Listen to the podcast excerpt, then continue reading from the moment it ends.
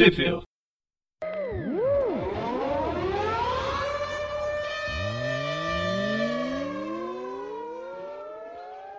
Bem-vindos a mais um Tweepville. Eu sou o Presto. Eu sou o Gustavo. E hoje a gente vai falar sobre um, uma realidade paralela, um futuro alternativo, ou o prequel de um futuro alternativo. O que seria isso? É, isso é Marvel's. É, pra quem não lembra, uh, se eu não me engano, o Alex Ross, na época do sucesso lá do Reino da Manhã da DC, ele foi fazer uma versão disso pra Marvel. Aí saiu aquela Planeta X, Universo X, Paraíso X, e mostra um futuro alternativo da Marvel onde todo mundo, menos o Capitão América, ganha superpoderes. Embora o Capitão América ele já tenha superpoderes. Todo mundo é, vira mutante, basicamente. É que a, a série foi lançada bem dos anos 90, então os mutantes estavam em alta. Uhum. Então todo mundo tinha que ser mutante. Exato. Ela começa em. De 99 a 2000 foi a Terra X. Aí de 2000. Ah, de março de 99 a junho de 2000. Em setembro de 2000 a novembro de 2001 saiu o Universo X. E depois pula um ano, abril de 2002 para novembro de 2003, Paraíso X. Essa Marvel X, Marvels X, ela faz uma referência ao Marvels, que também é do Alex Ross, é um pouco anterior e vai contar as origens do universo Marvel, com o universo X, que vai contar as, as origens desse universo X, que na verdade se passa num futuro no futuro próximo da continuidade atual. E é o que a gente vai falar hoje. Você chegou a ler esse Universo X, Gustavo? Pior que, pior que não. Essa eu meio que deixei passar. Essa não é uma série lá muito elogiada, por assim dizer, então meio que desanimou a dar uma lida nela. É, eles são uns calhamaço bem grandão, né? São... Sim, era 12 edições cada minissérie, tirando a última, que só teve umas 6. E eu lembro de ter lido... Os, os Supremos, os Supremos volumes 2 e os Supremos volumes 3 em sequência. Mas os Supremos é mais legal. Pelo menos o é. 1 e o 2. É. é. Eu lembro de... Eu, eu li essa minissérie, a primeira, a Terra X, mas a versão brasileira da Terra X. Foi lançado pela... Nossa, não lembro se foi a Pandora. Peraí. Vou encontrar aqui, vai ser mais fácil. Ah, não tem, caramba. Fui procurar pela no Guia dos Quadrinhos. Hum. Ó, a edição da Panini tem 476 páginas. Primeira vez foi lançada em 2000, em 2009, mas teve a Mitos, foi a, eu li pela editora Mitos.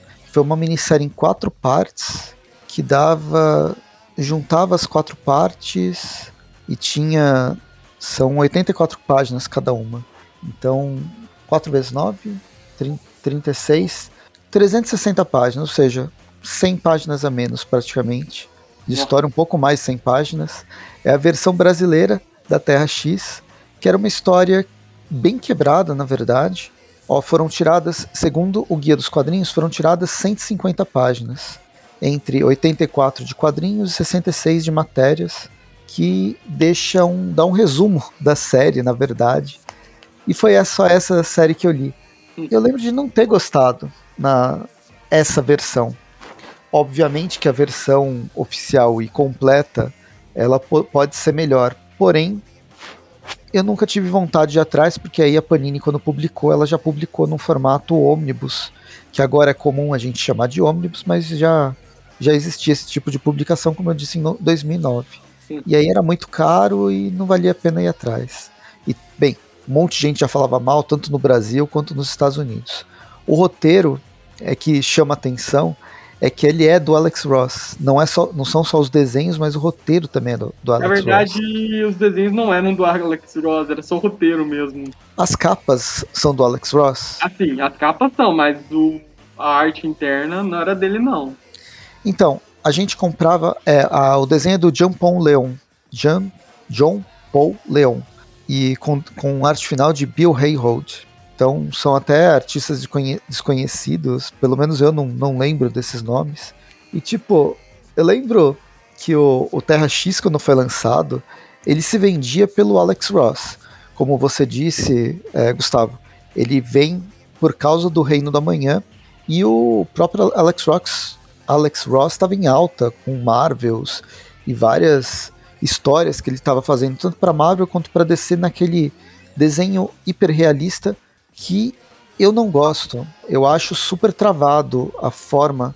É, são bonitos, mas não, não tem dinamismo, não tem narrativa a, o desenho do Alex Ross. Mas enfim, ele estava em alta e aí chamaram ele para fazer o roteiro e é, é, não deu muito certo, né? a experiência dele no roteiro de alguma coisa.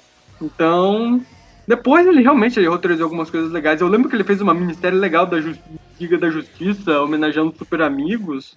Mas assim, essa acabou sendo a primeira experiência dele. Normalmente a primeira experiência assim, da pessoa nunca é lá muito boa. Colocaram muita expectativa nele, né? E ele era um bom desenho. Ele era um bom desenhista, não um bom contador de histórias em quadrinhos. É. Vai. E quando jogam ele pro roteiro, fica pior ainda a, a, emenda que o soneto. Mas enfim, e aí, é, 10 anos, 20 anos depois, até provavelmente em comemoração, embora um pouco atrasado, foi lançado nos Estados Unidos o Marvel X, que é esse prequel que a gente vai comentar hoje. Aqui no Brasil foi uma minissérie em seis partes, ela já tá, ela é completa, e aqui no Brasil a Panini lançou no encadernado de capa dura ano passado, em junho de 2022. É, em junho de 2021. Então já faz um tempo também. Hum. A, a revista, ela tem é, o roteiro do Alex Ross com Jim Kruger e o, a arte do Welby. Welby. Nossa, que nome estranho. Hum. Cara, nem quis deixar o nome, o nome verdadeiro dele. com capas do Alex Ross. E quando eu peguei para ler essa história, eu fui enganado mais uma vez achando que o Alex Ross fazia também os desenhos internos. Mas é um desenho que não tem nada a ver com o que o Alex Ross faz. Ele mistura um pouco uma os, o tipo de traço dos anos 60, é, ou ele utiliza elementos do, do, do, do, desenho dos anos 60, típico dos anos 60, e depois mescla com um, uma, um aspecto mais sombrio que a gente vê é, muito no, na década de 90. É aquela arte um pouquinho mais suja, né? Que é, é legal, mas, mas é, é, acaba sendo, sendo estranho. É. Ou pelo menos é, é uma quebra de expectativa, né? É, é tipo, você leu a Alex Ross, você espera uma coisa ultra realista, né? É, então, e aí é uma coisa. E aí não é.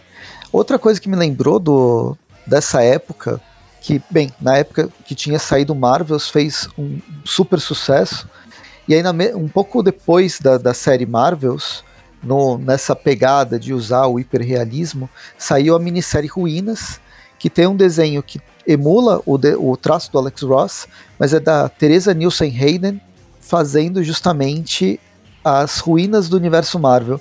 O que seria a origem da Marvel se todas as picadas de aranha radioativa e explosões de bomba, bomba gama dessem errado.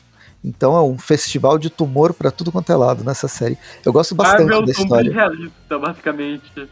É, é bem isso. Ela foi eu lançado. Prefiro, eu prefiro a série Powerless, que depois o Straczynski fez nos anos 2000, que é bem maneira também. Ela segue essa pegada, só que, tipo, não é só sombrio, não é aquela pegada sombria, sombria, é mais realista mesmo, tipo. Peter uhum. Parker, uhum. ele foi picado por uma aranha radioativa, aí ele ficou com um problema no braço, e é isso. Nossa, essa do Ruínas é bem mais pesado, as coisas que acontecem. Isso acompanha tudo pelos, pelo olhar do mesmo fotógrafo do, do Marvels, né? É o Phil Shadow. E a, o roteiro é do Warren Ellis, só para vocês terem noção dessa mudança de perspectiva que é bem, é bem grande. Foi a própria Mitos que lançou. Eu queria que relançasse esse Ruínas aqui no Brasil. Eu é. acho divertido. Acho que a parte realista vindo do Warren Ellis é esperar um pouquinho demais. É, é mais o lado pessimista, não realista, né? Exato. Mas enfim, eu fiz todo esse, esse sobrevoo é porque eu foi, foram coisas que me lembram os desenhos do Alex Ross. E agora a gente chega em 2020, quando foi lançado esse Marvel X, que é o que a gente vai comentar agora.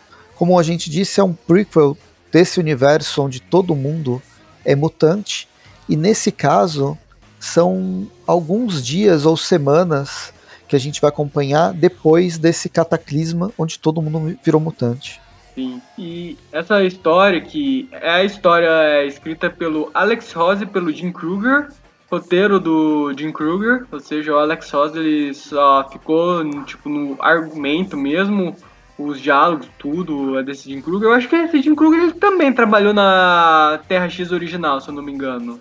Eu posso estar enganado. Pera aí. Deixa eu pesquisar aqui rapidão. Jim Kruger Marvel. Olha, o cara é cineasta. É. Ele fez Justiça com o Alex Ross lá na DC. Essa minissérie que eu comentei com o art do Alex Ross, com ele também no roteiro, que é uma homenagem aos Super Amigos, que é bem bacana. Mas uma pegada mais pesada do que os Super Amigos. Bem mais. Aí, ah, tá aqui, ó. Ele trabalhou aqui na trilogia da Terra X com o Alex Ross mesmo. Uhum. Deixa eu até ver aqui. Sim, é, ele co-escreveu o roteiro com o Alex Ross. Ele estava naquele projeto Super Powers da Dynamite. Ele uhum. trabalha bastante com, com o Alex Ross. Os dois estão sempre juntos. Eu acho, na verdade, sem querer é, diminuir o Alex Ross, mas o Alex ele é mais ou menos um papagaio de pirata e é, é o Jim Kruger que faz esses roteiros. O, então o Alex Ross é o Stan Lee do Jim Kruger. Provavelmente. Assim, não quero falar nada, mas aqui tá falando só na, na, na página do, da, dos créditos, ele é só o argumentista, ele não é o roteirista. Sim. Mas enfim, a história são seis. São, é, é, uma minissérie em seis partes, que aqui no Brasil foi lançado já no encadernado, e a história começa mostrando o Homem-Aranha, o Capitão América e o Homem de Ferro lutando contra contra vilões que a gente não vê quem são esses vilões, mas tudo está sendo narrado por uma por alguém que a gente não sei, um, um narrador invisível. Eu só queria comentar aqui que o Capitão América, ele parece que ele tá voando, né, no céu. O que é bem bizarro, porque, tipo, a visão aqui é, tipo, eles estão no alto do Empire State, ou o Capitão América ele tá voando, ele tá caindo do prédio e provavelmente vai morrer na queda. ele tá gritando, ah! Por isso que ele tá com a boca aberta. Enfim, essa é uma apresentação de três personagens importantes para o universo Marvel, né? O Capitão, o Homem-Aranha, os dois, e aí o Homem de Ferro era só para completar o time, porque, né? Enfim, acho que o, o, Alex Ross, mandaram o Alex Ross colocar o, e o Tim Kruger colocar o Homem de Ferro, porque em 2020 o Homem de Ferro agora é importante por causa do, dos filmes. Sim em 2020 o Homem de Ferro ainda estava vivo e o público ainda lembrava que o Homem de Ferro existia, porque hoje em dia eu acho que o que esqueceu dele. É, a memória dessa geração é muito, muito curta. É. Mas enfim, depois dessa apresentação, falando qual a importância de cada um desses heróis pro universo Marvel, a gente descobre que na verdade era um garoto brincando com aqueles com aqueles bonequinhos de papel num uhum. edifício Empire State de, de papel uhum. também. Uhum. Pois é, né? Essas fotos aí eu só queria comentar que eu acho que, com exceção do Homem-Aranha, nenhum deles ganhou royalties pelo, pelo uso da imagem deles. E o Homem-Aranha foi tipo assim, é, provavelmente foi ele que tirou a foto, então esse é o dinheiro que ele ganhou né, nisso. E é, é, é, é engraçado, é interessante, porque a gente vê o universo Marvel normalmente pela perspectiva dos heróis ou dos vilões. Quando a gente vê de algum de alguma pessoa comum, é uma. Vai, é um jornalista, é um político, é alguém que no fim ele está envolvido diretamente com o impacto que esses super-heróis têm no mundo. Dessa vez, não é a primeira, são pou, mas são poucas vezes que acontece de contar uma história da perspectiva de uma pessoa realmente que não tem nada a ver. É um garoto que vive em Ohio, onde nem tem super-herói, só tem o, o Glee cantando lá na, na escola, e ele é fã desses, desses heróis que salvam o mundo a cada 15 dias. Uhum. Aí ele tá, né, brincando com isso, pai, os pais estão na, na sala, os pais estão vendo o jornal e é, é, onde a gente vê incidentes que estão ocorrendo de manchas que estão aparecendo nas pessoas ao redor do mundo inteiro. Uhum. É um vírus estranho. Pra variar, estão culpando os mutantes por isso. Voltando no que a gente comentou no início do, do podcast, a, a, série Terra X, ela se passa no finalzinho dos anos 90, né? Foi de no, 99 a 2004, as, quatro, as três minisséries, e a gente está no auge dos X-Men. Eles Sim. tiveram um, um ano, os anos 90 com desenho animado, com os, os quadrinhos crescendo e culminando no filme em 2000, no ano 2000, justamente acho que foi no ano Uhum. 2000. É, o filme saiu nos anos 2000, mas a produção começou nos anos 90.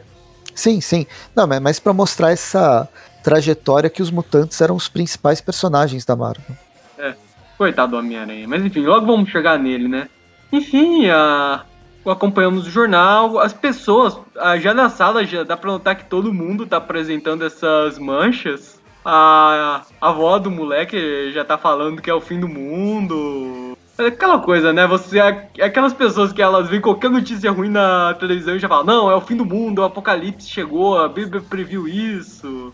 Não tô dizendo que o fim do mundo tá próximo, mas vocês conhecem o tipo. Enfim, a, a gente vai aqui pra um dia normal, o moleque aqui assistindo televisão, comendo café da manhã e levando o café da manhã aqui pra avó dele, que tá, no, tá na cama aí, cheia de manchas e à beira da morte. É, então, isso tem, tem um problema de quebra de, de tempo aqui. Não dá para entender direito entre uma página e outra. Passam-se vários várias semanas, pelo menos, né, de quando o, a epidemia começa, ele tá junto com a família assistindo televisão, e nessa outra página, onde a televisão não funciona mais, ele liga só para deixar naquele, naquela estática, que acho que atualmente, eu não, não sei se atualmente fica essa estática quando, quando a gente liga, porque agora é TV digital e tal, Ela fica azul, mas enfim. ela fica, fica- azul ou fica preta mesmo. É, então, a revista tá bem datada, né? Sim.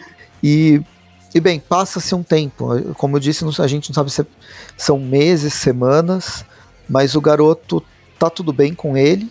Ele tá brincando, comendo o que, tá so- o que sobra, o que sobrou das compras, das últimas compras que foram feitas. E aí ele leva a comida para a irmã, que não quer aparecer, não quer é, se revelar pro irmão, embora a gente já vê o braço dela um pouco não humano, por assim dizer. E a que tá morrendo, ela tá virando um casulo de pedra, praticamente. Uhum. Aí o moleque, depois de uma briga com ela, tudo, ele vai embora. Ele coloca a sua máscara de Duende Verde. E eu imagino que colocar uma máscara de Duende Verde é tipo usar uma máscara de. Deixa eu pensar, algum assassino famoso recentemente. É, a gente não tá falando do Fred Krueger. É algum Não, assassino Fred de verdade. Sim, sei lá, eu ia falar do Zodíaco, mas como é que existe uma máscara do Zodíaco? É, não, não, não sei. Mas o aquele é, Dahmer, tem o Dahmer, né, que é do, um assassino serial dos anos 70. E- Ou aquele, aquele. Puta, eu não assisto True Crime pra saber o nome dos caras. Que tem o filme do, do Tarantino. Já sei, é a máscara daquela mulher lá que mandou o namorado matar os pais. Ah, é. É tipo usar uma máscara dela, isso. Da- ah, o Charles Manson. Não, próprio, Sim, o Charles Manson. é um dos mais conhecidos, eu perdi o nome. Sim. E. Não, então. Antes disso, a, eles ouvem um barulho no, no telhado. A, a avó dele fala uma versão de grandes poderes trazem grandes responsabilidades. A única pessoa do mundo que não sempre tem poderes. É. E aí, quando ela acaba morrendo, o garoto veste essa máscara do, do Duende Verde para sair de casa e procurar comida. E aí que a gente Vemos- vê o caos, né? É, é aquela coisa, né? O. A abertura do Dragon Ball, eu posso pressentir o perigo e o caos, né? E o perigo e o caos está por, to está por todos os lados. Ah, explosões, gente correndo pelas ruas, super-humanos para tudo que é lado, destruindo tudo. O moleque aqui, ele tá andando de bicicleta aí, ele simplesmente ele larga a bicicleta no meio do nada, porque no meio desse caos é muito provável que ainda tenha um assaltante para roubar essa bicicleta. É, é, e é legal que ele entra num, merca num mercadinho, né? E lá ele tem. Ele conhece a vendedora, que agora é, é conhecido como Dona Árvore, porque é uma mulher que Virou uma árvore. virou uma árvore. Provavelmente era uma caixa aí que ficou presa porque criou raízes nesse lugar, literalmente. E ela é bem de boa com o garoto. É isso, Tipo, existe um. Nesse mundo a gente percebe, ele, ele veste a máscara para esconder que ele é humano. e ele não tem, não é um mutante, porque to, se todo mundo é mutante, os humanos são caçados. Exato. É, o jogo virou, né, queridinha? Como diriam. Mas essa dona árvore, como um bom ente, ela é boazinha. Sim. Ou um E- monstro do pântano, né? É. Enfim, o moleque ele volta pra casa, tudo. Ele meio que cansa das coisas, do que tá acontecendo. Ele pega o martelo, quebra a fechadura da quarta da irmã e decide ver ela, né? É que ele Aí- chega. é, quando ele tá chegando, ele ouve um barulho, um grito muito alto. E aí ele. Ele fica chamando a irmã, a irmã não, não responde. Aí que ele resolve entrar no quarto e a garota virou um ser de luz. E e vai embora, né? Tipo, cansei. Então, é meio do nada, né? Ah, eu tenho poder, você não tem, tchau. Aí o moleque ele volta lá pro cuidar da avó dele lá. E a velha já morreu. Aí, Como não, não tem mais nada pra ficar pra segurar ele, ele resolve ir pra Nova York, né? no caminho, ele esquece a máscara. Ele percebe isso tarde demais, porque já vão três mutantes correndo atrás dele pra matá-lo. Mas ele, por sorte, ele é salvo por um caminhoneiro aqui. que a moça do. A moça árvore tinha falado desse caminhoneiro que é o cara que faz as entregas, na verdade. Sim, é um tal de Johnny. Aí o moleque decide pegar uma carona com o Johnny pra Nova York. Não peguem caronas com pessoas estranhas, principalmente caminhoneiros. Não, é muito preconceito com caminhoneiro. Mas não pegue caronas com pessoas estranhas. A não ser que não, você. não, não tem esse preconceito com caminhoneiros. Evite as vans. As É, vans são mais são perigos. perigosas. Assim, a não ser que você esteja preparado para pegar carona e esteja viajando de carona. Mas em geral, caronas não são muito. podem ser perigosas aqui no Brasil, em grandes cidades, principalmente. Cara, eu lembrei agora de uma piada muito pesada de uma família da pesada. O Peter, criancinha, ele andando na rua e aparece um sujeito super estranho falando: Ei, você quer doce, criança? Aí o Peter fala: Não, minha mãe disse que eu não posso. Aí no dia seguinte o Peter vê uma, uma manchete de jornal lá sobre um garoto que ele ganhou um suprimento pra vida toda de doces desse cara da rua.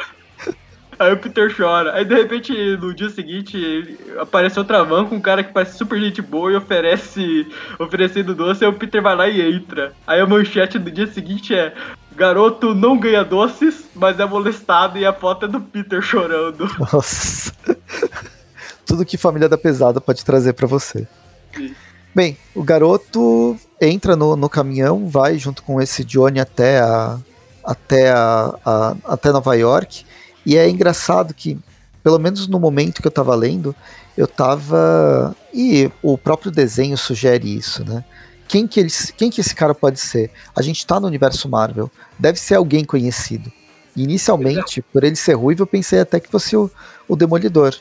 Eu vi o nome dele John, ele falou que o nome dele é John, saindo fogo dos olhos dele, eu pensei, ah, é o Tocha Humana. Mas logo a gente vai ver quem realmente é, mas primeiro a gente tem que ir pra edição 2, né? O, que começa aqui com o Homem-Aranha, no estilo anos 60, em- em- com- assim, cober- cheio de tralhas dos vilões que ele enfrentou na época. Ah, é. Pra você que está assistindo o Tweep View, a gente está falando de Marvel X porque o Homem-Aranha, ele é bastante importante nessa, nessa minissérie. Sim, E outros personagens, outros vilões que aparecem. sim. E Aí- além disso, é o personagem preferido do garoto. Sim. Detalhe, né? Tem tanta. Os caras, eles realmente pegaram as tralhas dos vilões dos anos 60, porque, tipo, tem aqui o controle do primeiro Esmagaranha e tem até as luvas da- do primeiro uniforme do Besouro, pra você ter ideia. Que era aquelas coisas com que era aquela aqueles mini tentáculos saindo dos dedos com ventosas na- nas pontas. Nossa. É, Aí- tem, é, tem até o coisa do Clarim Diário, tem, Aham. Tem de tudo. Você pode passar o dia procurando os, os easter eggs. É, enfim, né? Voltamos aqui pro moleque já chegando em Nova York com, uma cam- com a carona desses caminhoneiros gentil. O caminhoneiro ainda é meio estranho que ele fala: Bem, o garoto dormiu a viagem inteira, não aconteceu nada. Mas de repente ele fala: Então, garoto, é meio perigoso assim você pegar, ficar pegando carona. Mas enfim, já que você tá aqui, eu vou, eu vou te ajudar. Mas não saia do, do, do caminhão. A gente vai entrar com os faróis apagados e é perigoso ser atacado por um desses mutantes. Uhum. Aí ele, não, não, tudo bem. Aqui chegando lá já tem uma multidão fazendo. barrando ele, jogando coisa na, na, na, no caminhão. Aí o caminhão começa a pegar fogo, eles começam a ser atacados. E a gente descobre quem é o sujeito. Eu até fiquei mal por não ter pego a referência. Johnny Fogo. O cara é o caminhoneiro fantasma. e não tivemos um motorista fantasma? Por que não um caminhoneiro fantasma? Vou falar que eu acho até mais válido um caminhoneiro fantasma do que um motorista fantasma. E digamos que isso assustou um pouco o garoto que pulou do, do caminhão e saiu correndo. Isso, o, cap, é, o capeta. Você tá num caminhão e o capeta aparece do seu lado e fala oi pra você. O que você faria nessa situação? Poxa, mas todo mundo é mutante nesse lugar. Ele foi tão bonzinho. Sim. Eu vou falar que eu não faria como esse moleque de pular pra fora do caminhão, porque eu ficaria congelado pelo medo. Eu não conseguiria me mover. Aí o motoqueiro fantasma, né? O caminhoneiro fantasma. Primeiro começa a falar com o garoto, tentando falar: Ó, oh, cara, eu sou o motoqueiro fantasma, acho que você nunca ouviu falar de mim. Eu tinha uma moto, era legal e tal. E depois ele começa a falar não com o garoto, mas meio pro alto, como se fosse para alguém que pudesse escutar. E aí termina a com. em voz alta, né? Será que ninguém se lembra dos campeões? pois é, eu, eu, não devia ter jogado fora meu uniforme. Eu não sou uma pessoa má. Tipo, ele vai embora, né? Tipo, desiste, né? O moleque vazou. Aí o moleque coloca sua máscara de Duende Verde. Aí ele começa a andar no meio do caos que virou Nova York, né? prédios pegando fogo, coisas destruídas, mas tá, tipo, ainda tem as multidões normais andando pelas ruas e aquelas multidões de mutantes. O e problema é quando, quando aparece um pé gigante e pisa nas pessoas. Sim, é tipo o incrível mundo de Gumball. Tipo, é aquele monte de pessoas diferentes aleatórias. Aí no meio aparece um, o pezão de um mutante. Realmente, no incrível mundo de Gumball, eles têm um amigo que é um gigante que só mo é, mostra o pé dele. Aí os caras estão enfrentando o gigante. Tipo, isso não é a vibe desse mundo. É engraçado que o, o David, né, que chama o garoto, ele sai correndo, bate com tudo num cara. E é o homem parece máquina. humano, mas é, uma, é o homem máquina. Tem, o olho dele não é muito convidativo. Exato. É, ele, é, ele é mais convidativo que o Motoqueiro Fantasma, mas eu acho que realmente ver uma pessoa assim na vida real, é, isso te assusta. Aí o moleque, ele vai lá, ele vai se esconder embaixo da casa do homem hídrico. uma daquelas daquelas é várias, né? Eu não sei quantas caixas d'água existem no, nos, nos Estados Unidos. Eu acho que cada prédio residencial desses de Nova York deve ter uma caixa d'água própria. Não que aqui no Brasil todo toda casa, todo prédio tem sua caixa d'água, mas normalmente ela não fica para fora, né? É.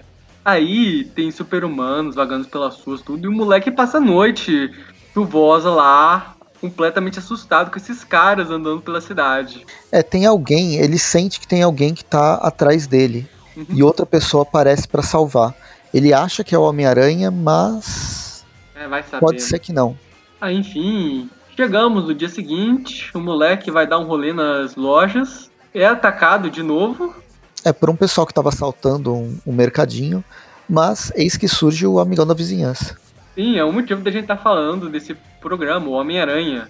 Ele não é só o personagem preferido do David, mas ele é um personagem que aparece mesmo na história, né?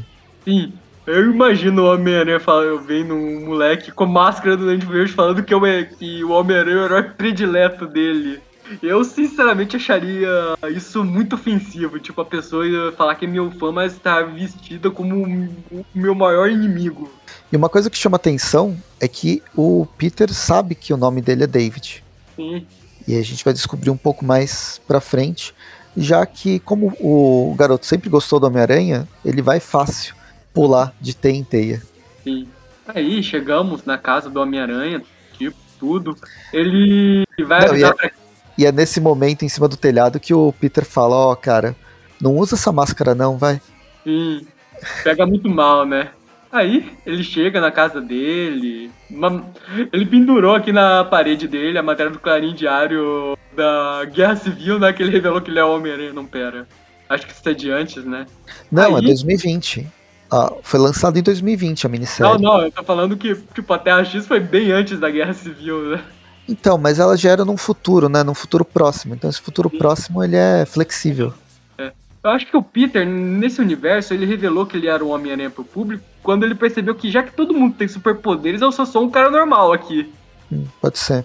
E aí, ele vai avisar, né, pra aquela pessoa que, se você falar o nome dela três vezes no programa, um, um membro do Tweep Classic aparece para participar do programa.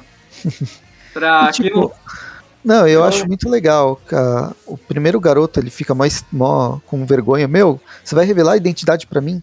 Aí o Peter, todo mundo sabe minha identidade. Como que você não sabe? Você não tem internet, você não tem televisão. E pior que ele não tinha medo, né? A TV tava estática, tudo. É, parou de funcionar. É. E aí quando ele encontra a, a filha do, né, a filha do, do Peter, que é a May Parker, eu achei muito, muito legal. não lembro, eu, tem uma, uma garota aranha no universo do Terra X, mas eu não lembrava que era May. É a mesma, Sim, ou é outra May, na verdade. É a May que se fundiu ao simbionte. Ah, é, e depois ela aparece no universo, nesse Aranha Verso. Sim. Não, ela tinha um design maneiro.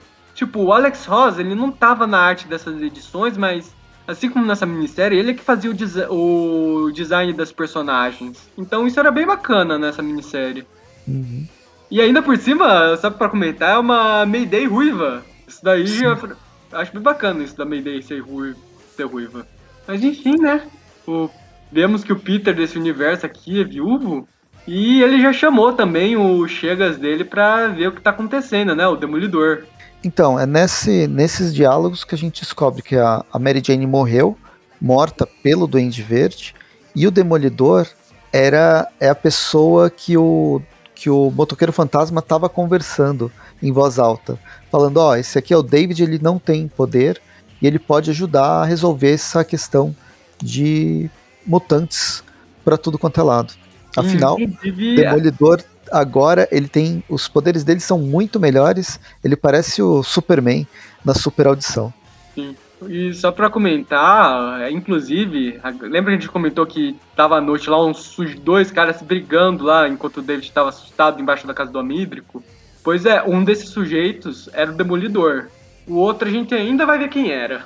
Tem uma participação especial do Ciclope na, na televisão falando: uhum. oh, os X-Men não tem culpa de tudo. Sim, e ele tava com aquele uniforme preto da Terra X que mais tarde inspirou os uniformes lá dos filmes dos X-Men do Brian Singer.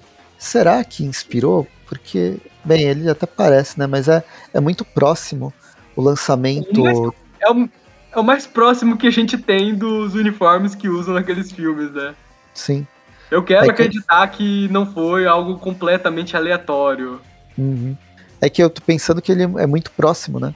Um do outro de quando foi lançado cada um deles. Sim. Mas enfim, nisso que o, é, a, a May fala sobre a, a, Mary Jane, sobre o Duende Verde, o papel do Duende Verde na morte da, da Mary Jane. E aí ele rasga a máscara e agora ele não tem mais identidade. É Green Goblin no more. Pois é, né? Como ele poderia imaginar que o arco inimigo do herói favorito dele poderia ter feito uma coisa tão pessoal contra o herói que ele amava? É, então, ele sabia disso, né? Parece que ele conhecia bastante do. Acompanhava bastante o Homem-Aranha para saber que o Duende Verde não era uma pessoa muito. Não, muito próxima, um, vai. Não grato, tipo, os caras eles saem da porrada pra, tipo, o cara com quem você sai da porrada uma vez por semana, ele não é uma pessoa que você vai você goste. Mas enfim, né? Voltamos aqui pro cafezinho do Peter com o Demolidor. E aqui, quem não sabia o que era Terra X e qual que é o, todo o cenário, o, a conversa dos dois vai situar a gente. Que realmente, por ser uma prequel, ela, para quem leu Terra X e todo o universo X, obviamente deve ter várias referências, vários easter eggs. Mas para quem não leu, é uma história acessível, uhum. sem, sem, sem problemas assim de compreensão. E aí o Demolidor ele fala pro Peter que tem alguém também atrás do, do David, e esse alguém tá espreitando lá fora, que era a criatura que ele tinha lutado no. Quem será que está caçando o David? No, no, no quadrinho anterior. Termina a parte 2 e vamos pra parte 3, começa com os. o Quarteto Fantástico e seus fantásticos amigos. É, os seus fantásticos amigos. Porque... Lembraram até do Luke Cage, ele nem foi. Ele foi um membro do Quarteto Fantástico por pouco tempo, mas legal terem lembrado que ele realmente já foi membro. Então, há esse início com o Quarteto Fantástico é porque no diálogo anterior eles estavam falando de levar o David pro Reed Richards. Que o cara, é o, se você tem qualquer problema em Nova York, se o, você sempre precisa. A primeira pessoa que você procura é sempre o Reed Richards com esse um problema. Pro, um problema científico, no caso, resolver a pandemia?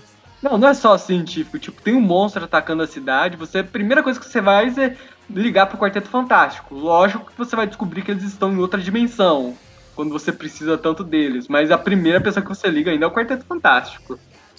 Bem, e aí a gente parte para a história e volta um pouco no tempo para contar sobre o, o, garoto pensando, né, por que, que ele foi para Nova York, quem que, que representa o Quarteto Fantástico nesse mundo, uhum. tudo sobre a perspectiva do justamente do David. Uhum. Ah, aqui a gente tem o até que o Demolidor fa, o Demolidor fa, é, a gente tem uma retrospectiva de como começou os ataques. Existe agora um ataque já bastante recorrente, contínuo ao edifício Baxter, porque afinal, se alguém, se os, os mutantes não são culpados, a gente vai culpar o Quarteto Fantástico, porque o Reed deve ter feito cagada pra, com alguma coisa. E claro que uma coisa não impede a outra, a gente pode.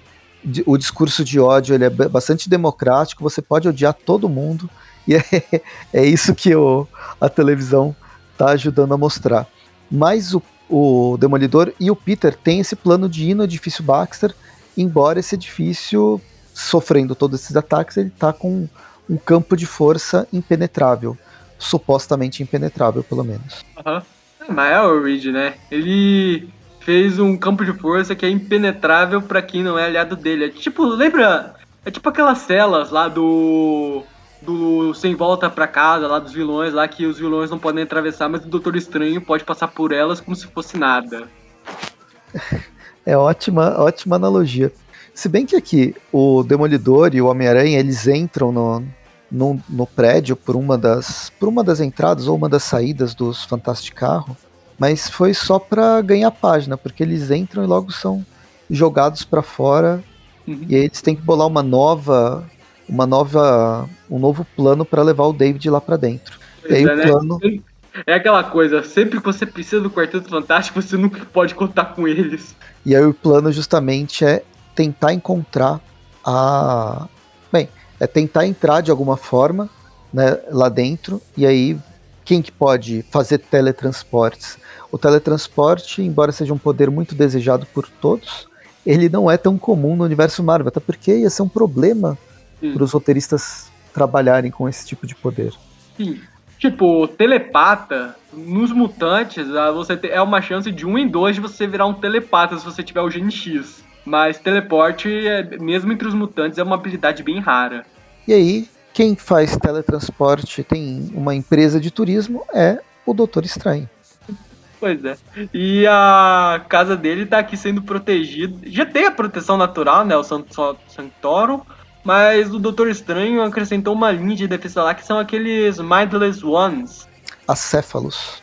Sim, os acéfalos. Aqueles bichinhos lá da. da. do. Como é mesmo o nome? O Mundo das Trevas. A Dimensão das Trevas lá do Domamu. Isso. É o que eu imagino que aquele vilão do filme do Doutor Estranho virou depois que ele foi sugado por aquela dimensão. Bem, aí o Doutor Estranho, eu não sei se ele tem poder ou não, além dos poderes que ele já tem, né? se ele virou mutante ou não, não, não lia a revista do o cenário do Terra X, mas ele aparece como ah. um fantasma vindo debaixo do, da calçada e começa é a conversar com eles. Dele. Sim, sim, é uma projeção astral, mas é que eu não sei se ele tem poder e tá na casa dele.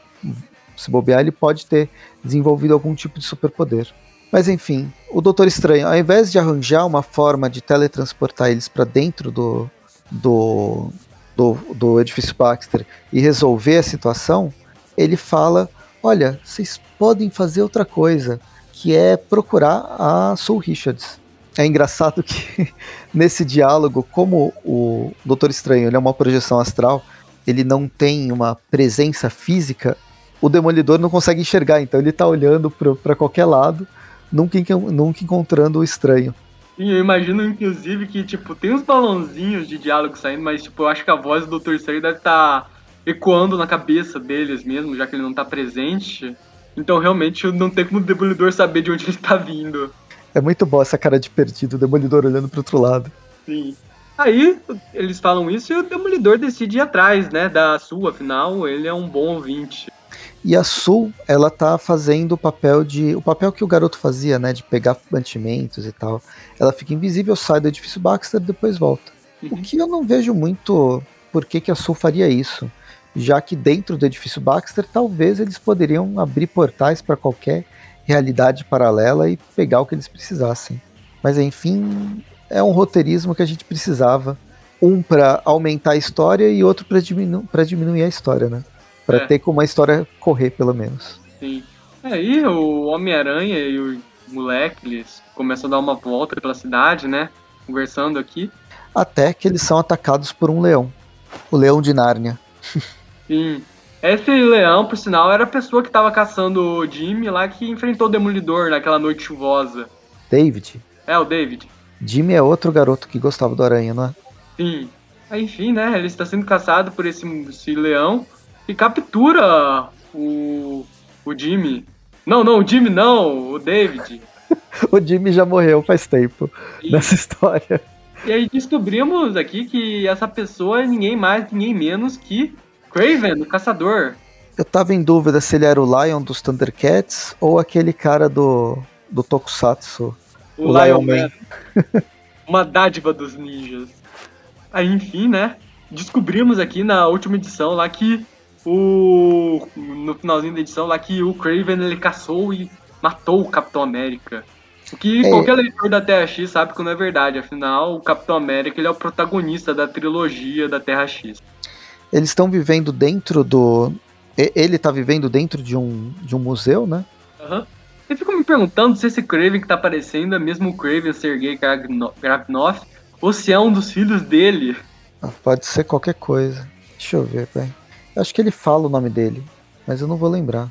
Precisa do Marvel Database. Eu tô indo aqui nela. Ai. Não, não encontra como Marvel X. Marvels X. Sim. Pois bem, cheguei aqui. Sim, é o Sergei. Tem que ser, a referência tem que ser mais, mais direta, né? Não vai deixar para as cópias. Uhum.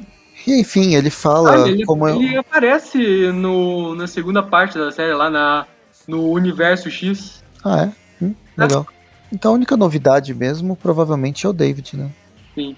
Bem, o, o, o Craven ele fala, né, como, como ele, é ele é um caçador, é super difícil fugir dele, e ele caçou o Capitão América, foi, foi uma boa caça o Capitão América e tal. Enfim, eu não, não, não vejo muito motivo para ele fazer todo esse teatro. O Homem-Aranha, em compensação, ele tinha levado uma garrada que fez, ele ficou desacordado, né, por causa do veneno que Craven tem nas, nas garras, mas ele finalmente acorda e tem que ir atrás do garoto. Aí a gente termina a parte 3, começa a parte 4 com uma página do Homem de Ferro. Sim, que é um, um... Não, não, se pode falar do Homem-Aranha sem falar do Homem de Ferro. Todo mundo que vê o MCU sabe disso. Principalmente em 2020, né? É. Sim, 2020 ele ainda, ainda longe de casa ainda tá fresco na memória do público. Bem, eu volto a dizer, é legal a página, é legal a referência, mas o Homem de Ferro não tem quase importância na história. Parece que foi colocado obrigado na, na revista. Ainda bem que esse não é um podcast sobre as edições do Homem de Ferro, e sim sobre o Homem-Aranha. Bem, enfim, e aí a gente passa. É, com, o, o David tá preso, o Craven tá enrolando para matar o David, que podia ter matado ele muito mais fácil, muito mais rápido. É, é que ele é vilão, é, o negócio dele é enrolar na fala, na fala, esperando o herói aparecer pra eles terem a briga épica e ele perder. É, então, a puta enrolação, fazendo terrorismo para um garoto, um garoto que tinha acabou de fugir de casa, ele não sabe nada da vida. Uhum. Ele tem medo da própria sombra. E tem uhum. razão de ter medo da própria sombra, principalmente com um leão do tipo a fera lá da, da Bela e a Fera quase uhum. comendo ele. Tipo, ele tem motivos para ter medo da própria sombra. Aí é bem provável ter um mutante sombra que pode matar ele a qualquer momento também. Então. Mas enfim, né? Vamos agora pro Harley. E o Homem-Aranha ele vai pedir ajuda do herói de aluguel. Que agora encontrou um emprego, né? Ele não é mais. É, é o é herói remunerado. Ele virou um. Não diria detetive, ele é quase o xerife da cidade. Sim, é o Luke Cage, o herói de salário mínimo. e aí eles ficam discutindo. O Luke Cage ele fala da importância dele de ajudar, continuar ajudando a comunidade, porque, bem, bom, todo mundo tem superpoder agora. Esses, é, a maioria das pessoas, ou seja, ninguém sabe como, como usar os, os próprios poderes, Sim. tanto de forma sem querer, matando pessoas sem querer, quanto usando eles para benefício próprio. Então ele tem que. Ele vai trazer a lei. Sim, é, muito, é muitos poderes para pouco tio bem. É, o Peter acho que fala em algum momento uma, uma frase no, nesse estilo.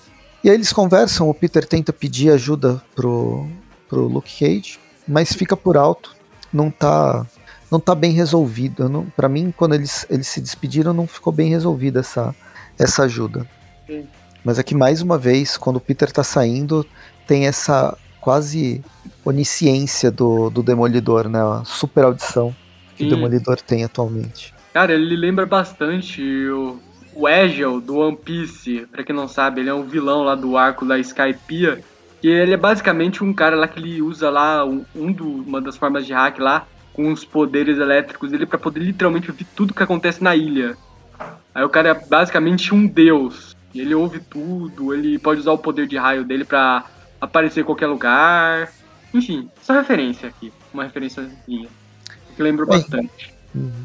E aí continua. Eu não, não entendi quem que é esse, esse bicho transpassado aqui no, no, naquele, naquele prédio icônico de Nova York. Bicho transpassado? Calma, eu tava aqui, tava aqui na página com Pois é, um monstro gigante genérico que foi transpassado naquele, no, na base secreta do Rei do Crime. No quartel-general do crime. Deixa eu ver se fala alguma coisa.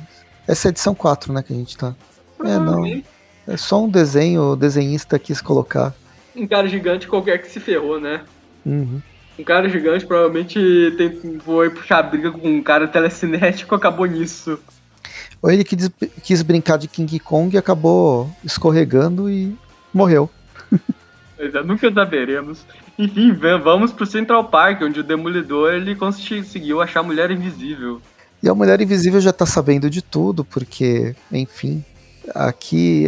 A, a, os, é, não sei, os roteiristas eles, eles não sabem se precisa acelerar ou travar a história. Aí eles ficam nessa incoerência, né, que acaba acontecendo. Sim. Umas onisciências que não, faz, não fazem sentido para a história. E eles conversam e tal. A, a Sul, ela quer, ela quer pegar o garoto, mas aí eles têm que se juntar para tentar resgatar que o David desapareceu, né?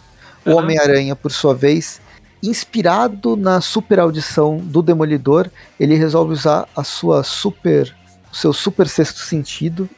Pra... Super sentido aranha para tentar descobrir onde está o, o David. Uhum. É tipo nos jogos de, de RPG nossos, né? Que o sentido aranha ele tem níveis. O, o Homem-Aranha, né, nesse incidente da Terra X, ele ganhou uns pontos de XP. Aí ele usou isso para subir o nível do sentido aranha dele. Pois é, agora ele tem. Ele pode ver o futuro, ver todas as, as coisas que acontecem, pelo menos na ilha de Manhattan.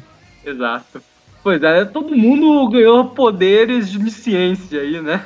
Todo mundo tá querendo virar Deus aí Nova, nesse, nessa Terra X.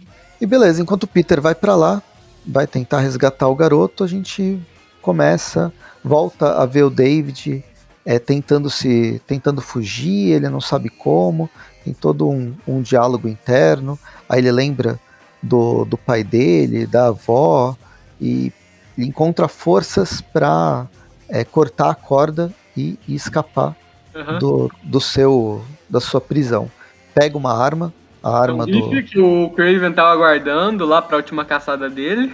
E ele vai atrás e, atrás do do Craven para se eu matar o Craven antes, ele uhum. não me mata depois. Aí vemos qual é o hobby do Craven, né? Ele caça esses mutantes que ficam, que tem uns montes nas suas, ele mata eles para empalhar eles. Ele tá aqui empalhando um desses sujeitos que ele caçou. Então, mas nesse. O garoto chega, atira no Craven, erra. Uhum. E depois o Craven continua falando: Ó, oh, garoto, você não serve para nada, você não tem poder nenhum, você é o único que não tem poder, você não se esconde. se expondo para a arma, uhum. para ser atacado por alguém. Dá para perceber que ele quer ser morto e mais para frente o Peter vai jogar isso na cara dele. Mas antes que aconteça alguma coisa, o Peter chega explodindo o muro, o teto, né? Uhum. Não tinha aí, janela quando... para ele se defenestrar, então ele se defenestrou pela parede mesmo. Só que no meio do caminho, no, no, meio do caminho tem um monte de arame farpado e ele fica preso numa teia de, arame, de arames farpados. Sim, o Craven colocou essa armadilha lá. Aí continua essa coisa, o Craven provocando o moleque para tirar, o moleque com a, apontando a arma, o Homem-Aranha assistindo tudo no arame farpado. Só que do nada, tipo... Não, então. E aí nesse, nesse momento que o, o Craven fala, vai, me mata, é só você puxar o gatilho. E aí o Peter fala: Não, cara, ele tá se expondo, ele poderia ter te matado se ele quisesse. Ele quer. Ele quer que você suicide ele, que você mate ele sem ele. Porque ele não tem coragem de se, de se suicidar.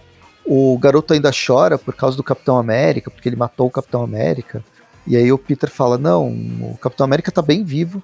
E no que ele fala que tá bem vivo, chega o Capitão América pra junto com os Vingadores, o Quarteto Fantástico, os Vingadores da Costa Oeste. Uhum. É, eu acho que o Homem-Aranha foi falar com o Luke Cage pra o Luke Cage chamar todo esse pessoal, né?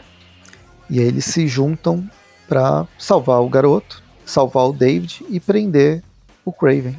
Sim, é, é eles chegam só pela presença, né? O Homem-Aranha já se solta sozinho lá e já consegue dar um socão no Craven que desmaia ele. E essas são uma das únicas participações do Homem de Ferro. Ele fala um nós e depois ele usa uma faca. Não, o Craven tem que puxar uma faca e o Homem de Ferro desarma ele com raio repulsor e é isso. É um raio repulsor ou ele só tá acendendo uma luz? pois é. Não, tá saindo da mão dele, é o raio repulsor mesmo. Aí o Hércules vai lá, ajuda a soltar o Homem-Aranha, né? Legal, alguns. Um detalhe interessante: o Gavião Arqueiro, que é um personagem que ele não tem superpoderes, ele ganhou superpoderes nessa, né? Ele ganhou quatro, mais dois braços. É, aumentando duas vezes a capacidade dele atirar. Exato, atirar com arcos e flechas. Porém, ele, ele continua tendo só um rosto. Então ele só consegue mirar para um. Ele, ele só mira uma vez e ele atira duas. Isso, ele tem dois olhos para isso.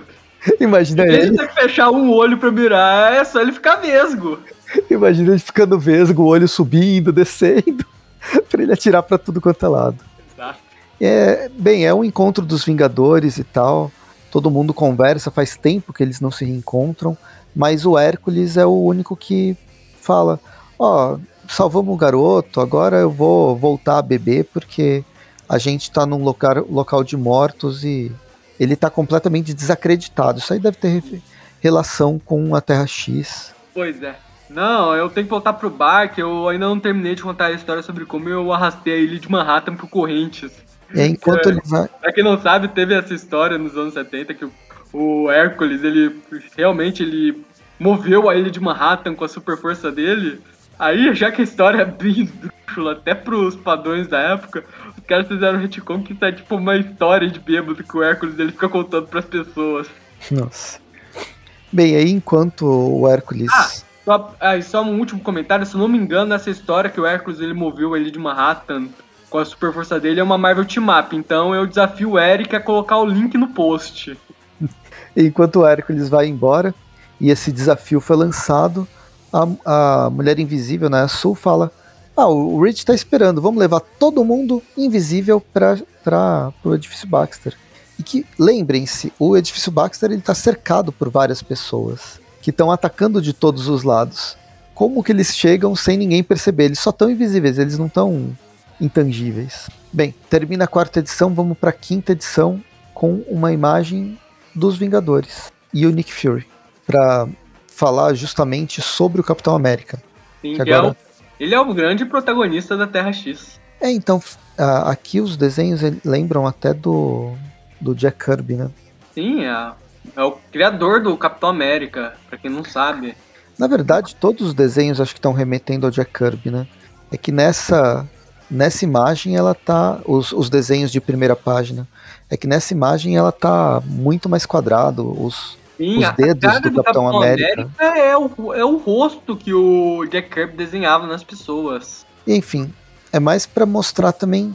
Aí eu fico pensando, o Capitão América, assim como o Homem de Ferro, ele tem que estar presente nessa Marvel X. O Capitão América mais ainda, porque ele tem uma, um protagonismo na série X, mas ele não tem tanta importância na história. É o Homem-Aranha mesmo que, que é o grande herói do, do, do David. E o Demolidor também é outro, outro personagem super importante. Sim, esse podcast era o ideal pro Tipcast e pro Cozinha do Inferno. Saudoso projeto que ficou às cegas. Bem, enfim, a, a história, essa. Qual que é o quinto capítulo? Ele começa com a Sul levando todo mundo lá para o edifício, edifício Baxter. Eles até encontram vilões do Homem-Aranha transformados, aqueles que não tinham poder agora com poderes temáticos. Uhum. Sim, é, todo mundo teve sorte nessa de virar mutante, né? É, eles viram o que ele, eles todos, todo mundo se transforma naquilo que eles já eram de certa forma. Mas tem Sim. uma conversa É, é, tipo assim, o touro dos executores aqui, ele virou um touro de verdade aqui. É, o escorpião virou um escorpião. É, ele já tinha DNA de escorpião, né? E teve um pessoal aí que teve os poderes amplificados, então acho que até faz sentido. Mas o touro, ele não tinha. O, ele não foi mordido por um touro radioativo, por exemplo. Isso foi, tipo, muita sorte mesmo, bem aleatório. Bem, eles chegam no edifício Baxter, agora tudo bem, né? A que tá levando. O Demolidor fala que. Fala pro garoto que ele é cego.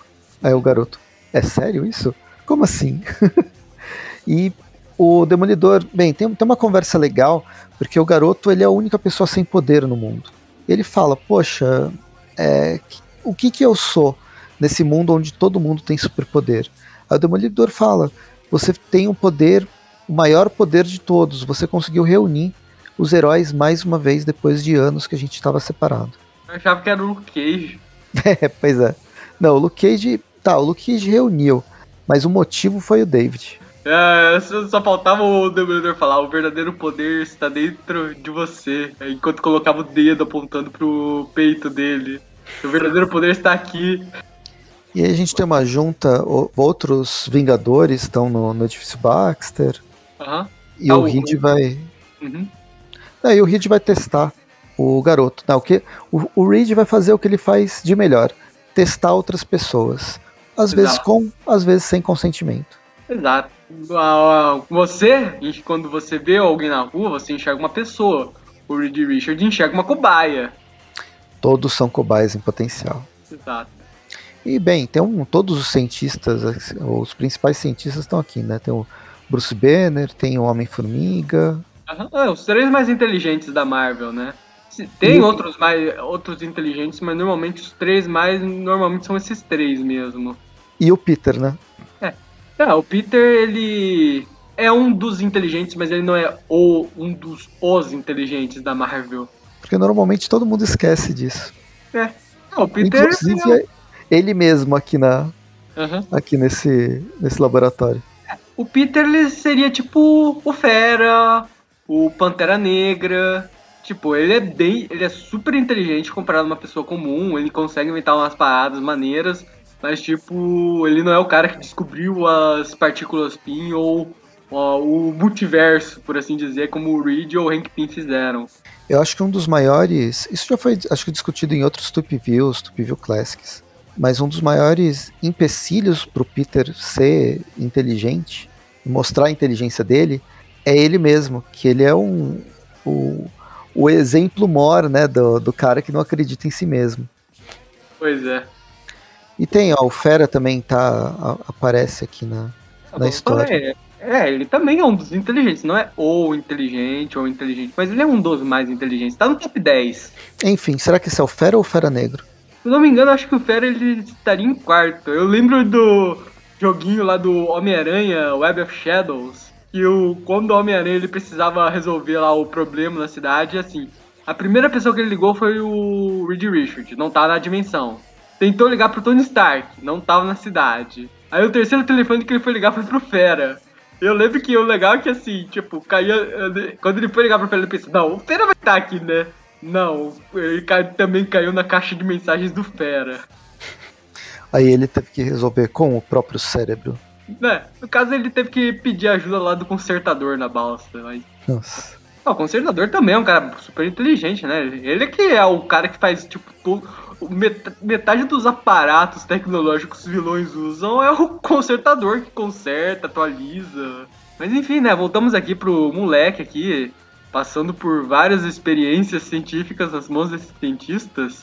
É, e aí a história começa a, a perder. Ela já estava com um ritmo meio quebrado, mas a partir daqui parece que não tem motivo para para ter muito mais de história. Poderia ter terminado nessa quinta edição, pelo menos. Sim. Mas, Mas, tem um é que tem que completar seis edições pra, pra ter um encadernado. Essa é a regra hoje na Marvel.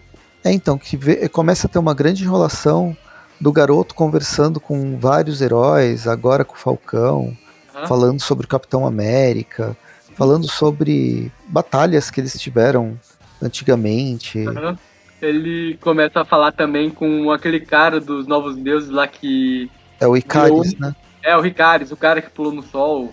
Pra quem assistiu o filme dos Eternos. É, então começa a aparecer um monte de personagem Aleatório.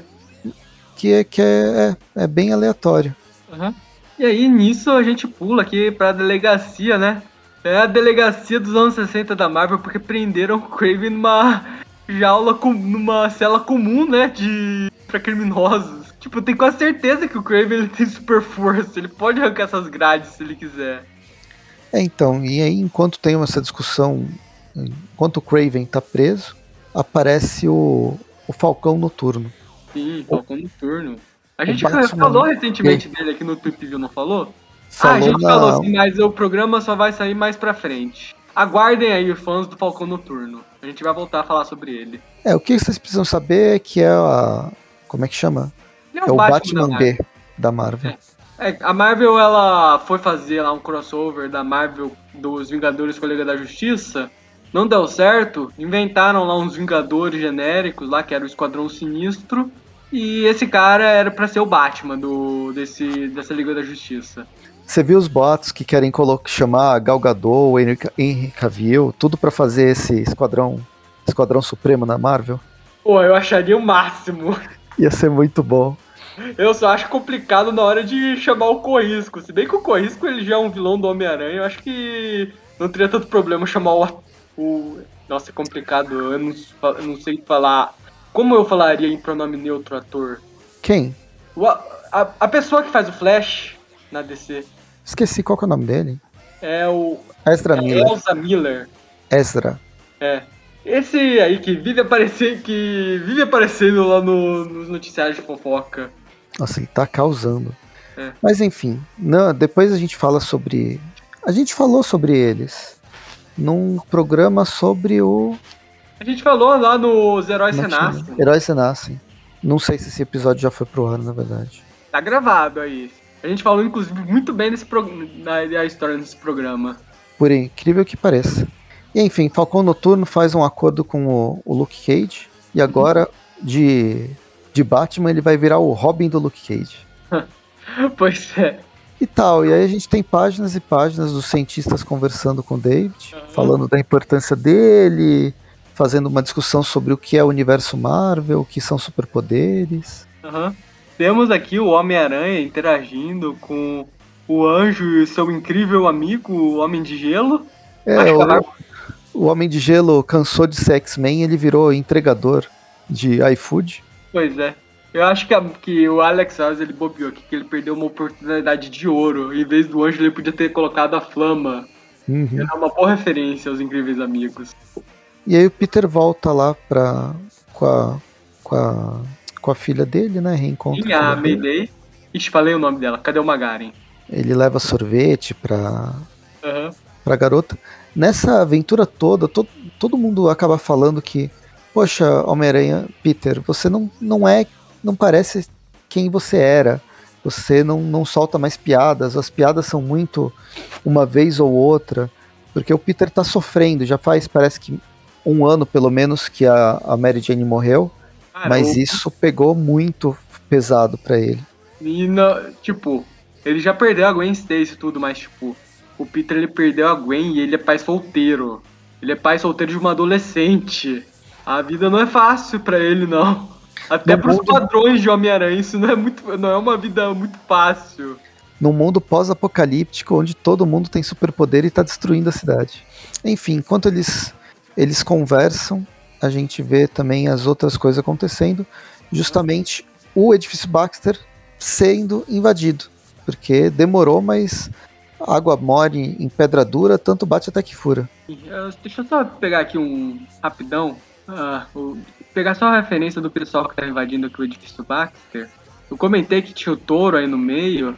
Eu só quero confirmar um negócio rapidão. Aqui, ó. O cara que tá liderando eles é ninguém mais, ninguém menos do que o demônio. E esse demônio é ninguém mais, ninguém menos do que o presidente, é, se não me engano, o presidente dos Estados Unidos, Norman Osborn. Nossa. É, é o Norman Osborn. Caramba. O Norman Osborn é o Lex Luthor do universo da, da Marvel, é o Lex Luthor com Coringa, e o Lex Luthor já foi presidente dos Estados Unidos. Ah, tô vendo aqui, ó, a Terra X, o que as pessoas elas não estão virando mutantes, assim dizer. Isso foi preconceito, meu. Na verdade, elas viraram inumanos, porque foram as névoas terrígenas que se espalharam pela Terra. E depois foi retomado no universo Marvel mesmo, corrente. É o nosso preconceito aí, ó, com os mutantes. A gente é culpando os mutantes, que todo mundo virou mutante, mas não, eles viraram inumanos. Então, além de ser é, racista contra os, contra os mutantes, a gente agora tem liberdade para ser xenófobo. Porque os, os inumanos, o que atinge eles é a xenofobia e não o racismo. Vamos deixar bem claro quais são os preconceitos que a gente está fazendo. Sim. Aí, né? Esse Aí, o cara, esse sujeito aí que a gente agora vai. Agora eu falei que é o Norman Osborn, não sei se eles vão revelar isso nessa minissérie, mas é ele aí que tá aparecendo. Eles já começam a invadir o prédio, destruir tudo. E aí, isso vai levar ao grande quebra-pau dos heróis contra os vilões. Sim, termina a edição indo para a sexta e última é, história. Eu só queria começa... comentar que essa edição, essa número 5, ela é tipo aquele filler lá de aquela edição filler que você tem entre uma, entre uma saga e outra. Tipo, é só enrolação mesmo, preparando o terreno para a grande batalha que vai ter na saga seguinte. É, e é uma enrolação que não. Realmente enrolação, no melhor, no melhor é, significado da palavra, porque ela não leva a nada, assim. Não tem grande coisa acontecendo, parece que podia não existir facilmente ou ser muito resumida. Bem, edição 6 a gente começa com a participação do Hulk, mostrando que ele também existe. Ele não é só o Bruce Banner. Uhum. Ele vai ter um papel importante aqui na história. Antes disso, a gente vê que o, o Luke Cage e o Falcão Noturno, embora eles tenham superpoderes, nada mais, nada melhor que uma AK-45. Na verdade, eu acho que o Falcão Noturno ele não tem superpoderes, afinal, ele é o Batman, mas. O poder dele é a riqueza. Sim. Então, Mas depois que as, verdade, as névoas terrígenas. Ele tem superpoderes e ele não parece ter manifestado nenhum superpoder aí nesse mundo de inumanos. As névoas terrígenas deram mais dinheiro para ele. É, ele ganhou a caixa forte de portinhas. Subiu a, a, as ações dele no mercado de ações. Esse é o poder dele. Ele passou de bilhões para trilhões. Sim. Ele evoluiu de velho da van para Elon Musk. É, e a gente tá falando, fazendo várias piadas porque não acontece mais nada na história. É um... A gente tem que rolar de alguma forma, porque aqui agora é só porradaria desses, desses mutantes contra os heróis. Inumanos. Detalhe, né? Essas névoas que são inumanos.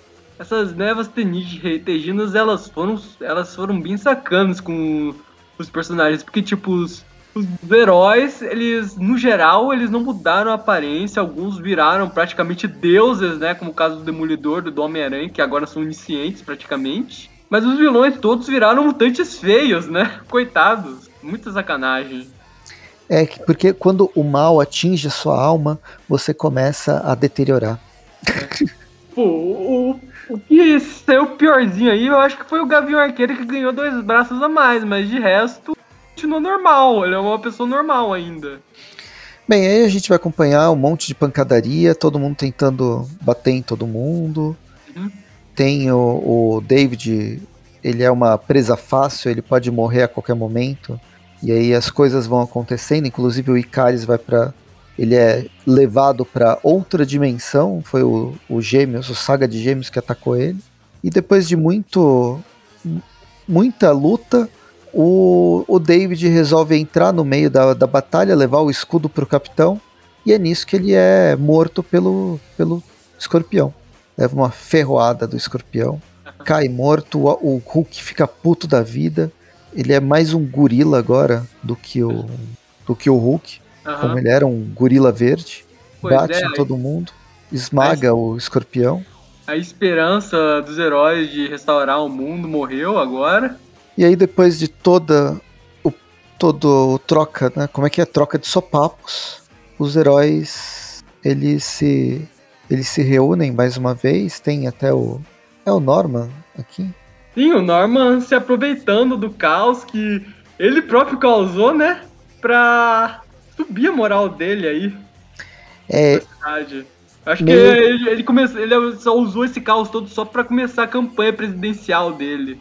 É, ele meio que cria. Aproveita o caos para falar: calma, não vamos lutar, vamos, vamos pela paz. Ele até fa fala: ó, eu vou ajudar como puder, Sargento Kate. É. E aí a edição termina. Aquele lugar, né, que eu, toda semana o, o Homem-Aranha ele tem que passar nesse lugar porque algum conhecido dele foi para lá. Não à toa, os filmes do Sam Raimi sempre terminavam ou começavam no, no cemitério, né? É, o Homem-Aranha 2 não começou nem terminou no cemitério, foi no meio mesmo. O primeiro filme começou no cemitério. Come... Não, não começou, terminou no cemitério. O ter... é, é, o terceiro, o primeiro começaram no cemitério o segundo foi no meio. Mas sempre teve cemitério mesmo. Tem um cemitério Bem... nos filmes do Garfield? Ah, deve ter a, a, a Gwen Stacy morre. Ah, é verdade. O, o tio Ben, certeza que não teve cemitério lá. Agora, no no mais recente, como é que chama? No Tom Holland, acho que não teve cemitério. Teve agora no Sem Volta para Casa. É, no Terminou terceiro. no cemitério também, lembra? Ele foi lá pro ver a lápide da Tia May. Nossa. É, o Homem-Aranha em cemitério ele podia mudar. Virar o coveiro. O é. coveirão da, da vizinhança. E, e o, é o. Aqui, né? No caso é o Peter, a Mayday o, e o Demolidor visitando a lápide do David. É todo mundo triste porque Bem, o mundo não vai ter mais salvação mesmo. Eu só queria dizer que coitado do Peter. Olha só a lápidezinha da, que, que ele pôde pagar pra, pra Mary Jane. O cara realmente ele é um fudido. É, parece telegrama, né? Coloca é. bem rápido. Esposa, ponto. Mãe, ponto. Amiga, ponto. Ele chegou lá pro seu Omar da vida lá falando, olha, eu só tenho isso daqui pro enterro. Aí o seu Omar foi lá, abriu a gaveta dele, jogou um tijolo na mesa e falou: Aqui é a lápide da sua esposa. Parece que eles não. Não pode falar. Não, é porque realmente a lápide dela é tipo um tijolo na, na, colocado no chão, enterrado no chão, né? É. E não é, é porque o, o, o cemitério tem várias lápides, é diferente daquele cemitério uhum. dos. É, o cemitério militar, né, estadunidense lá de Nova York, de, de Washington, na verdade, que são essas plaquinhas no chão. Bem, a, a May agradece por ter visitado o cemitério, né? Fazia tempo. Acho que ela, eles nunca voltaram para ver a mãe. Uhum. A gente tem uma página onde é revelado quem são os policiais de aluguel. Uhum. É a dupla de heróis de aluguel e aluguel, né? Agora são os heróis assalariados. Quem paga o salário é o, é o Falcão Noturno, será? Pois é, ou o Norman Osborn, né? Bem, depois de tudo isso, o Falcão Noturno vai embora. Não dá para entender, porque, tipo, ele não tem presença nenhuma na história inteira. De repente é ele que dá um tchau pra galera, vai pro túmulo do David, desenterra ele e. Bem, o garoto não morreu. Na verdade, ele tem um superpoder que é regeneração ou nunca morrer. Ele é um ele herói é o... da Marvel. Ele é aquele moleque mortal que apareceu na iniciativa, não sei se você já leu tem uma edição que aparece um moleque gordinho lá que o único poder dele é ser imortal. Então, tipo, ele não consegue fazer nada, ele não sai bem lá no campo. Ele vive falando bobagem, tipo, ele chega pro treinador e fala: Treinador, seu poder é replicar tudo que você vê por reflexos, né? Então, tipo, você nunca precisou treinar na vida, por que você está treinando a gente? Aí no final, a única utilidade que ele tem lá é que os vilões atacam lá o, a, a iniciativa lá tudo.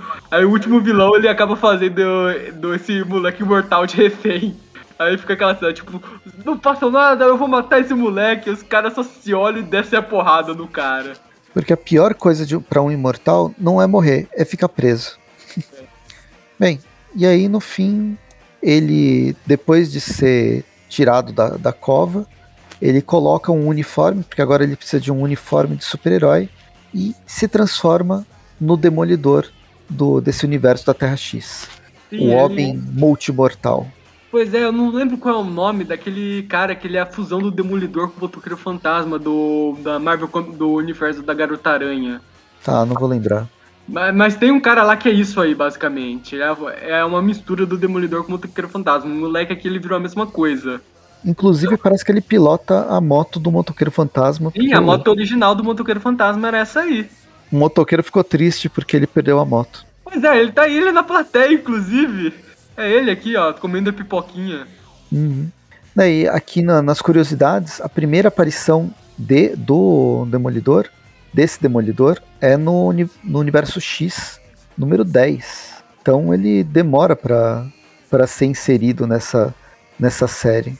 Não, Terra X número 2, ele aparece, mas a primeira aparição de múltiplos Daredevils é no universo X10. É, não sei, é uma curiosidade que eu falei, mas pode ser cortado. Sim. Eu só quero comentar que essa edição que eu peguei aqui, depois, no finalzinho, tem algumas páginas de artes conceituais do Alex Ross para os personagens. Tem arte conceitual aqui do Craven, tem as artes conceituais do Norman Osborn, do Touro e do Escorpião. Tô comentando eles porque eles são os vilões do Homem-Aranha que aparecem aqui. Porra, eu acabei de ver aqui uma arte, aparece o Iron Wingfoot, e olha o nome dele, o Wingfoot, ele, o, o poder que ele ganhou foram asas. É, então, é, é, legal até ver esse, uhum. esses esboços, a altura dos personagens. Uhum. É o character design e os, e os esboços em lápis, né?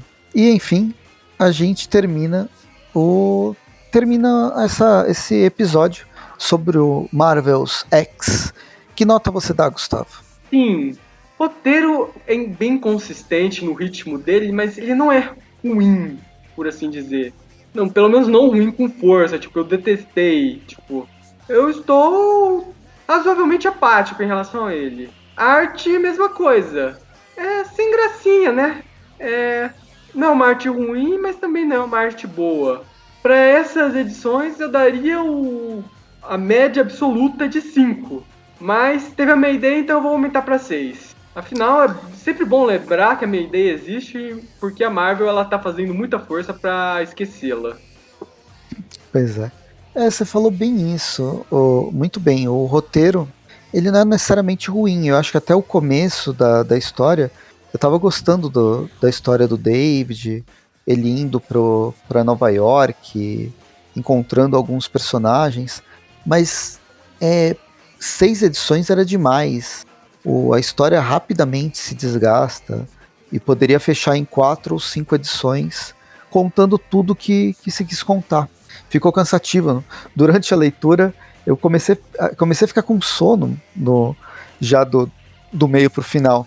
A arte, ela é. Ela tenta emular uma arte mais, mais pesada, a, a arte que foi utilizada no, no Terra X mas ela soa meio genérica. Ela não soa. Não sei. Ela não, não, não convence. Tem uma ou outra cena interessante, transformação do Hulk, por exemplo. Mas mesmo a, a narrativa não tem um dinamismo legal. Parece tudo. Tudo que foi feito não é. não chama atenção. É meio morno. Tudo fica meio morno. E isso acaba não sei se acaba incomodando, mas fica com, essa sensação de apático. Acho que a palavra apático é muito boa para a história. E, bem, mais pelo começo, por eu ter gostado, eu acho que eu vou acompanhar você dando seis, seis inumanos com, com, é, que são com, confundidos com mutantes, para fechar com uma média 6. E, bem, esse foi o Marvel's. É. O, o prequel do universo do, do universo X. Pois é. E enfim, não foi uma nota tão, tão ruim pensando em, no potencial de ruindade que a gente já leu uh, anteriormente. Eu só queria comentar que o último programa que eu gravei, a média do programa foi meio. Isso aumentou bastante o padrão dessa história pra mim aqui. Você andou fazendo programa no Classic? Foi no Classic mesmo. A gente passou. Acabei de gravar aqui a Homem, o Peter Parker Nunca Mais. Nossa, tão ruim a história. Nossa, é horrível, meu Deus. A nota mais generosa do programa, tipo, foi, a nota, foi uma nota 2. Foi ela que puxou a média pra cima. Nossa. De qual que é essa? De que, de que época que é? Anos 90. É uma. É praticamente o arco pré-saga do clone. Logo após esse arco já começa a saga do clone. Ah, tá. Eu não li. É, era uma época que eu tava ensaiando para começar a ler o, o Homem-Aranha, por causa da animação e tal. Eu lembro que foi, foi logo depois dos, dos robôs, né, do, dos pais do Peter. Sim, é logo depois deles e antes do Ben ele aparecer. E aí eu decidi entrar uh, na saga do clone. E eu, go eu gosto da saga do clone. Bem, quem acompanha os Tip Views já sabe disso. O Mas eu acabei não lendo. acabei não lendo o que tinha an anteriormente. Nossa, então o Classic vai entrar na saga do clone agora. Legal. Hum. Bem, enfim. Quem quer ver a saga do clone, vai ver o Tweep View Classic, que é toda quarta-feira, está sendo gravada. Em breve deve chegar no, na saga do clone. Enquanto isso, tem todo um vários episódios que já foram lançados falando desde a primeira história da, da Amazing Fantasy que o Homem-Aranha foi criado até agora. E aqui nos, nos Tupi Views a gente fala sobre, comenta, faz esses debates sobre edições mais recentes, que acontece toda sexta-feira, tirando a última sexta-feira do mês, que é o, o Tupcast, onde se debate algum, algum tema relacionado ao Homem-Aranha. Além disso, siga a gente nas redes sociais, Facebook, Twitter, Instagram, YouTube, e os grupos, tanto no Facebook Discord. quanto no Discord. E no Twitter, e... temos um grupo no Twitter. É, o Twitter não entendo, eu não, não, eu não tô, então nem, nem entendo como que se tem grupo no Twitter. Mas enfim, a gente vai ficando por aqui. Espero que tenham gostado do, do episódio. A gente se vê no próximo programa. E bons quadrinhos. Falou, até mais.